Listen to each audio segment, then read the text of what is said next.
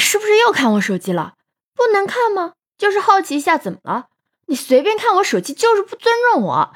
那你要是心里没鬼的话，我为什么不能看？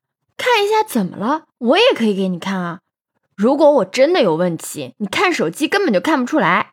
欢迎收听订阅走马，我是当当马。前面的那些对话是不是有些许的熟悉呢？你有没有被提过看手机的要求呢？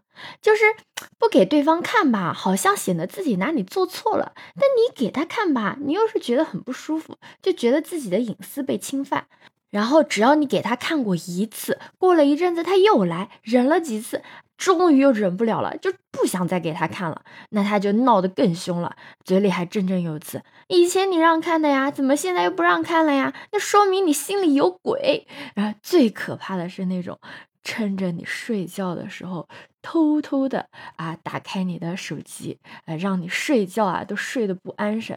哎，其实啊，这就是对方啊，他可能没啥安全感，或者就是对方的控制欲他在作祟。但我们反过来想啊，你看他的手机是为了证明他有多爱你吗？其实不是，更多的时候是你在找他不爱你的证据。就你知道薛定谔的猫吗？就一件事情你不去做的时候，可能会有两种结果，但是一旦你做了。导致的结果只有一个，因为你的行为直接干预到了结果。如果你的对象啊真的做了对不起你的事情，那么你一定找不到任何的证据的。就算有看到了，生气的不也是自己吗？与其说他不让你看手机是因为不爱你，我更愿意相信的是他不想让你生气。我们换位思考一下嘛，对吧？你跟你对象吵架的时候，是不是会在你的闺蜜群里面疯狂的吐槽你的对象？然后跟其他异性聊天的时候，是不是也会担心你对象看到了会生气？就拿我自己来说吧，嗯，我经常跟我的小伙伴们说的一句话就是，嗯，如果我今天出了什么意外了，我第一个就是赶紧把跟他们的聊天记录给删掉，然后聊天群给解散掉，就是千万不能让我对象或者其他人看见里面聊了太多的秘密。对吧？那你看，男生也是这个样子的呀，呃，他也是会有一些属于他们自己的小秘密的呀。就算你真的想看，哎，教你们一点点的小技巧，就是你可以在拿他的手机给你点外卖的时候，或者说。哎，借他的手机查资料的时候，哎，偷偷的瞄那么一眼，然后这个时候你要是他看到的话，也不会生气的。但是如果你坚持要看，甚至在他睡觉的时候啊，偷偷的看他手机，那么真的只会导致你们的关系进一步的恶化。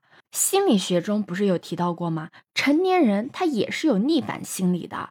当客观的环境跟主体的需求并不相符的时候，就会产生一个强烈的反抗心理。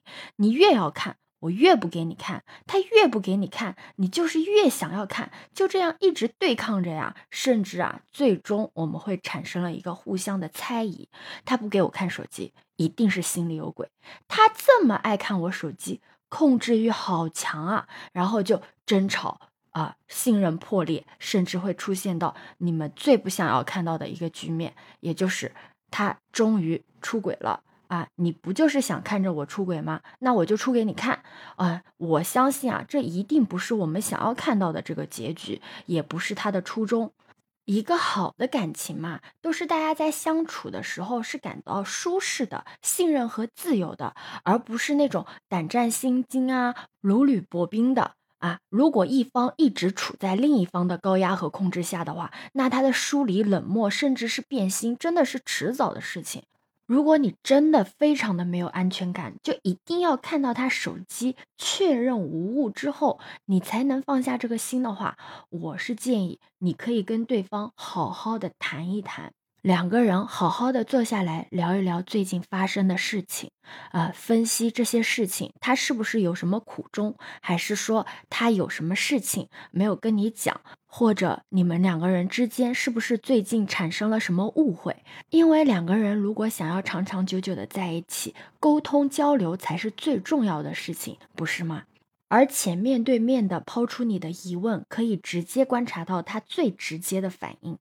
这不比你查手机来的更坦荡一点，而且获得的信息会更多一点吗？但是如果对方连沟通都不愿意跟你沟通的话，你真的是可以考虑考虑这段感情是否有存在的必要了。因为两个人在一起，沟通交流一定是最重要的事情。你觉得我说的对吗？可以在我的评论区给我留言哦。欢迎收听订阅走马，我是当当马，拜拜。